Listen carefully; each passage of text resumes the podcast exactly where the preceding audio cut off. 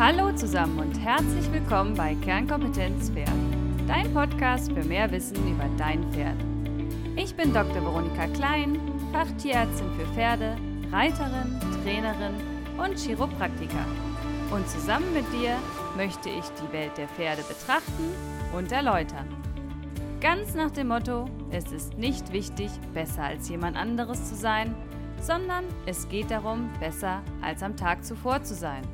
Und in diesem Fall für dein Pferd. Heute werde ich euch einen kleinen Ausschnitt aus meinem Vortrag präsentieren mit dem Titel Equidenpässe und Bestandsbuch, ein Buch mit sieben Siegeln. Einmal zur Übersicht werden wir einmal darüber sprechen, wer braucht überhaupt einen Equidenpass, was muss dort eingetragen werden und von wem. Dann die Eintragung Schlachtpferd und Nicht-Schlachtpferd werden wir besprechen. Wo liegen hier die Unterschiede, Vor- und Nachteile?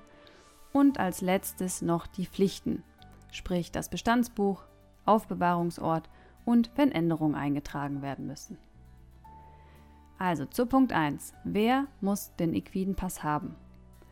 Und hier ist es so, dass wirklich alle Equiden in der EU einen Pferdepass besitzen müssen.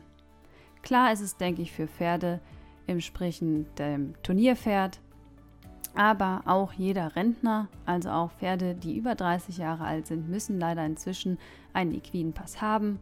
Fohlen müssen ein Equidenpass beantragt werden und auch das Freizeitspferd.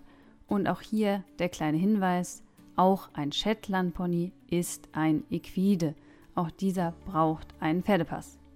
Des Weiteren zählen zu den Equiden Zebras und Esel, also auch die sollten einen sogenannten Pferdepass besitzen. Wenn jetzt kein Equidenpass vorhanden ist, dann gibt es einige Punkte, die nicht erlaubt sind. Zum Beispiel darf ein Pferd nicht verkauft werden ohne einen gültigen Pass. Des Weiteren darf es auch nicht transportiert werden. Was sicherlich allen bekannt ist, ist, dass eine Turnierteilnahme nicht möglich ist ohne Pass. Und was auch wichtig ist, ein Pferdepass ist kein Eigentumsnachweis. Sprich, dazu gehört immer noch die Eigentumsurkunde. Ja, also nicht wer den Pass hat, besitzt auch das Pferd. Das ist sicherlich ein Mythos, der viel umgeht.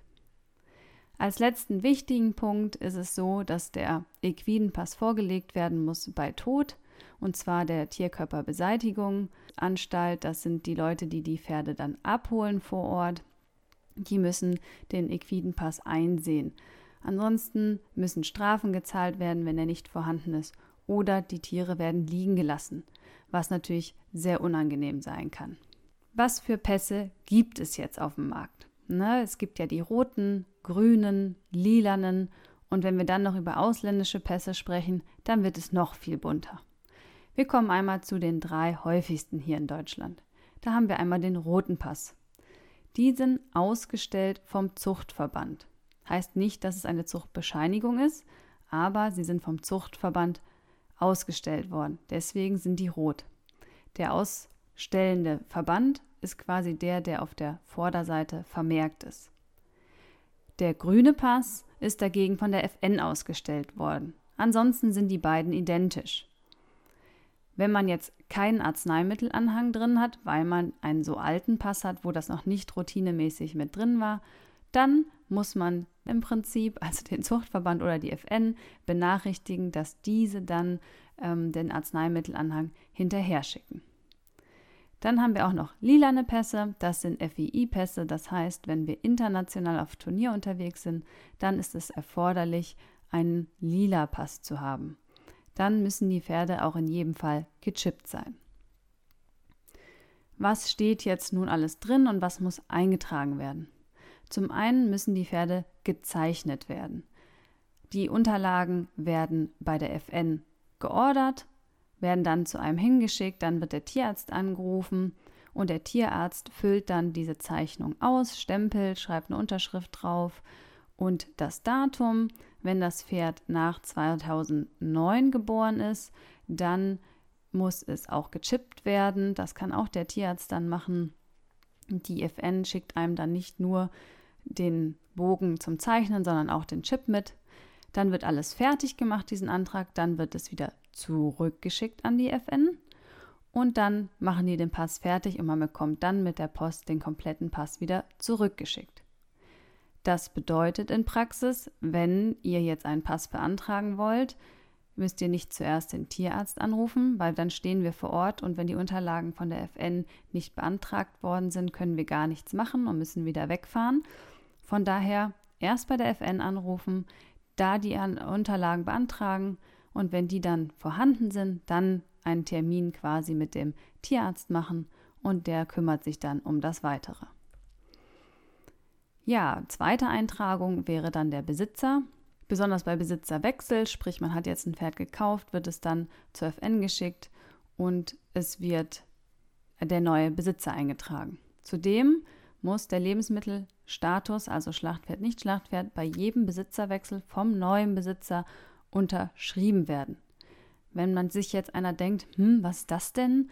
Der Lebensmittelstatus, der sollte einmal mit seinem eigenen Tierarzt sprechen, dann hat er wahrscheinlich das noch nicht bestätigt mit seiner Unterschrift. Als drittes stehen natürlich die Impfungen in den Pässen.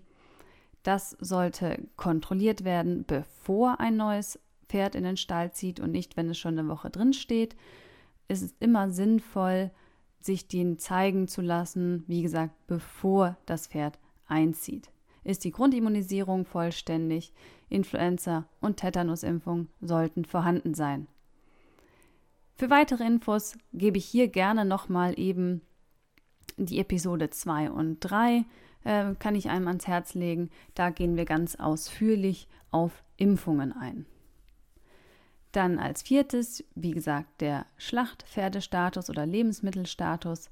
Da kann man entweder Schlachtpferd oder Nicht-Schlachtpferd eintragen lassen. Hat Vorteile, hat Nachteile. Ein Schlachtpferd, bleiben wir erstmal dabei, es muss ein Bestandsbuch geführt werden und zwar vom Pferdehalter. Der Halter ist immer derjenige, bei dem das Pferd steht, also streng genommen nicht der Pferdebesitzer. In das Bestandsbuch muss rein, was das Pferd bekommen hat.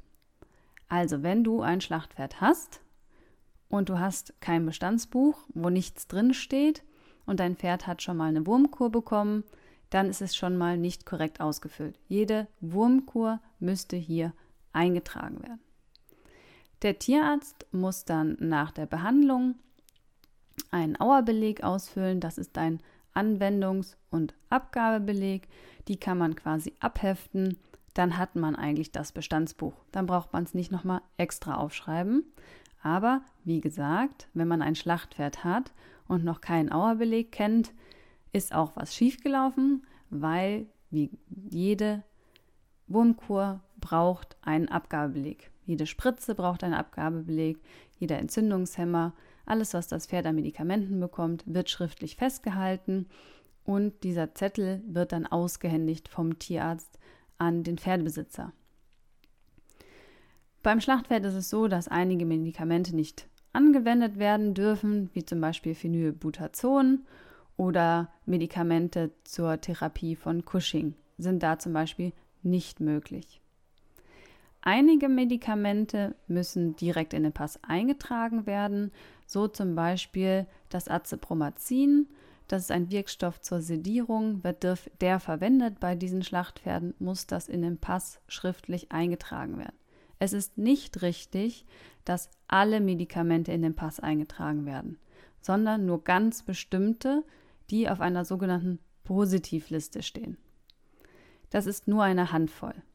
Alle anderen Medikamente müssen auch dokumentiert werden, das ist richtig. Da reicht aber der Auerbeleg, den man als Extraheft abheftet. Eine Umtragung als Nicht-Schlachtpferd ist möglich. Der große Unterschied zum Nicht-Schlachtpferd ist, dass ein Schlachtpferd jederzeit getötet werden kann. Das heißt, die Entscheidung liegt beim Besitzer. Wenn der Besitzer das Pferd also nicht mehr haben möchte, könnte es jederzeit zur Schlachtung gebracht werden. Der Unterschied beim Nicht-Schlachtpferd ist, dass eine Tötung nur, in Anführungsstrichen, aus vernünftigen Gründen erfolgen darf. Und die Entscheidung liegt beim Tierarzt. Aus Tierschutzgründen ist ein vernünftiger Grund, wenn das Tier erhebliche Schmerzen, Leiden oder Schäden hat. Ansonsten ist eine Tötung nicht möglich. Zum Beispiel ist das immer ein Problem, wenn die Pferde eine chronische Atemwegsentzündung haben oder geringgradig Arthrose, das heißt, sie sind für äh, das Reitpferd nicht mehr geeignet, können aber auf der Wiese ähm, als glücklicher Rentner leben, dann dürfen diese Tiere aus meiner Sicht nicht eingeschläfert werden, da sie nicht erhebliche Schmerzen, Leiden oder Schäden haben. Das Umtragen, wie gesagt, ist nicht mehr möglich in ein Schlachtpferd. Und bei einem Nicht-Schlachtpferd ist nicht nötig, Medikamente in den Pass einzutragen. Einen kurzen Satz dazu, dass man immer sagt, Schlachtpferde, die dürfen ja nur ähm, einige Medikamente bekommen, aber nicht alle. Und wenn man ein Nicht-Schlachtpferd hat, dann können die alle Medikamente bekommen, die auf dem Markt sind. So einfach ist das nicht. Es ist so, dass auch hier die Medikamente eingeschränkt sind. Es dürfen nur Medikamente angewendet werden, die für das Pferd zugelassen sind. Das heißt, die ganzen Menschenmedikamente, die gerne ja auch verabreicht werden, weil sie teils etwas günstiger sind, ähm, wie nehmen wir das Beispiel ACC-Tabletten. Da gibt es ein Präparat für Pferde, was zugelassen ist. Also ist der Tierarzt verpflichtet, dieses Pferdepräparat zu verschreiben. Wir dürfen nicht Medikamente, die für einen Menschen ähm, auf dem Markt sind, fürs Pferd abgeben. Unter gewissen Umständen ist das möglich, wenn es kein Präparat für Pferde gibt. Ansonsten ist auch hier die Medikamentengabe für ein Nicht-Schlachtpferd eingeschränkt. Möchte man, dass sein Fohlen ein Schlachtpferd wird, dann muss der Passantrag vor dem sechsten Lebensmonat erfolgen. Das heißt, die müssen identifiziert werden durch Schippen und manchmal auch Brennen. Ansonsten, wenn die älter sind als sechs Monate und man beantragt dann erst den Pass, werden sie automatisch ein Nicht-Schlachtpferd. Von daher ist es von Interesse, wenn man das möchte, dass es ein Schlachtpferd wird, rechtzeitig den Pass zu beantragen. Einmal noch kurz zu den Arzneimittelanhängen, wo dann die bestimmten Medikamente für die Schlachtpferde eingetragen werden müssen. Die sind in den neuen Pässen fest integriert, in den ganz neuen, die jetzt seit erst ein paar Monaten auf dem Markt sind, sind die jetzt ganz vorne. Bei den etwas älteren sind sie fest integriert ganz hinten. Und bei den ganz alten sind sie nicht drin, da müssen sie nachbestellt werden. Wie schon gesagt, entweder beim Zuchtverband, wenn man einen roten Pass hat, oder bei der FN, wenn man einen grünen Pass hat. Kommen wir nochmal zu dem heiklen Thema der Pflichten. Und zwar ist der Pferdehalter verantwortlich. Das kann auch der Pferdebesitzer sein, dass Halter und Besitzer eine Person sind. In der Regel ist es aber so, dass der Pensionspferdebetreiber, also das ist der Pferdehalter, und der Pferdebesitzer ist dann derjenige, der dahin kommt, um sein Pferd zu reiten. Der Pass muss das Pferd immer begleiten. Es gibt ganz wenige Ausnahmen. Das wäre im Notfall, wenn man zur Klinik fährt, wenn man einen Fohlen bei Fuß hat oder wenn man jetzt auf einem Ausritt ist, der nur einige Stunden dauert. Bei einer Kontrolle, also wenn das Veterinäramt vor der Tür steht, müssen die unverzüglich vorgewiesen werden. Jetzt kann man sich natürlich darüber streiten, was unverzüglich heißt. Da muss man immer seine eigene Veterinärbehörde mal fragen, wie die das handhaben. In der Regel sollte er aber innerhalb von 15 Minuten anwesend sein. Auch können Sie bei der Kontrolle das Bestandsbuch einsehen wollen. Und das muss auch unverzüglich vorgewiesen werden. Ja, und das bedeutet im Klartext, dass der Pferdepass beim Pferdehalter sein muss, also im Stall liegen sollte. Und das führt natürlich immer zu sehr großen Diskussionen, weil wie macht man es am besten? Gibt man den Pass beim Pensionsbetreiber ab? Aber was macht man, wenn man dann jede Woche auf Turnier fährt? Reicht nur eine Kopie davon? Kann man es in den Spind legen und den Spind mit Zahlenschloss versehen, dass der ähm, Pensionspferdebetreiber da notfalls dran könnte? Da gibt es sicherlich viele Lösungen, die individuell pro Stall und mit den Einstallern besprochen werden sollte. Aber wie gesagt, in der Regel muss der Pferdepass direkt beim Pferd liegen. So, ich würde sagen, das reicht erstmal für den Anfang über die Equidenpässe. Wir fassen nochmal schnell zusammen. Jeder braucht einen Equidenpass. Eingetragen werden muss einmal die Zeichnung, der Mikrochip, wenn das Pferd einen braucht, dann die Impfungen und der Schlachtpferdestatus, ob es ein Schlachtpferd oder ein Nicht-Schlachtpferd ist. Ist es ein Schlachtpferd, dann muss ein Bestandsbuch geführt werden. Es braucht also Auerbelege vom Tierarzt nach jeder Behandlung und auch nach jeder Wurmkur. Und dieses Bestandsbuch muss zusammen mit dem Pass eigentlich immer beim Pferd verweilen. So, ich hoffe, du konntest was für dich mitnehmen. Ich mache jetzt Schluss für heute. Für uns geht es nämlich morgen für zwei Wochen nach Kanada auch zum Reiturlaub. Darauf freue ich mich schon sehr. Von daher passt das Motto heute ganz besonders. Pferde sind Lebensfreude. Also Hacken runter und Stimmung rauf.